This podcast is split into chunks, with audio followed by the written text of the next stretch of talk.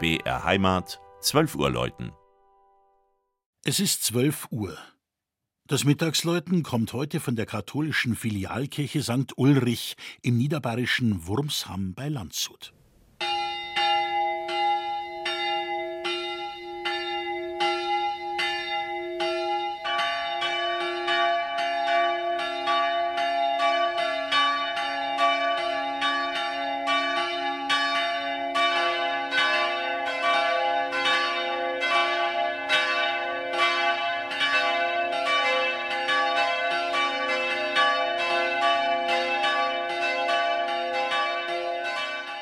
Wer im stillen, hügeligen Land an den Quellen von Bina, Rott und Zellbach im südlichen Niederbayern unterwegs ist, wird am klaren Tag mit einem faszinierenden Alpenpanorama beschenkt, das bis ins österreichische Salzkammergut reicht.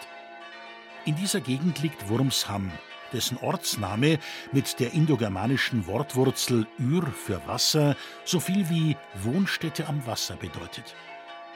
Die derzeit früheste Nennung findet sich im Jahr 1197.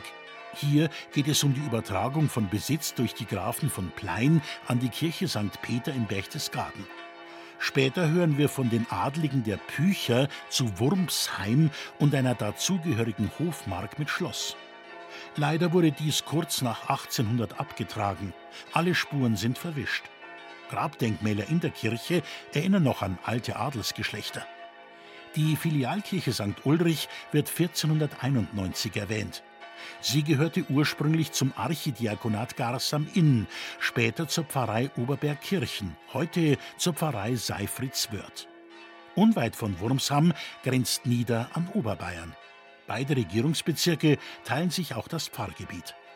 Das Dorf wird überragt vom hohen, spitzen Backsteinturm mit dem neugotischen achteckigen Aufbau, der das Ortsbild prägt.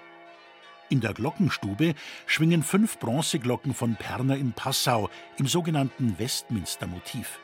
Eine sechste gotische Glocke erinnert daran, dass auch die Anfänge des Kirchenbaus in diese Zeit zurückdatieren. Unter dem Netzrippengewölbe des Gotteshauses wurde im 19. Jahrhundert eine neugotische Einrichtung mit drei Altären und einer Kanzel platziert.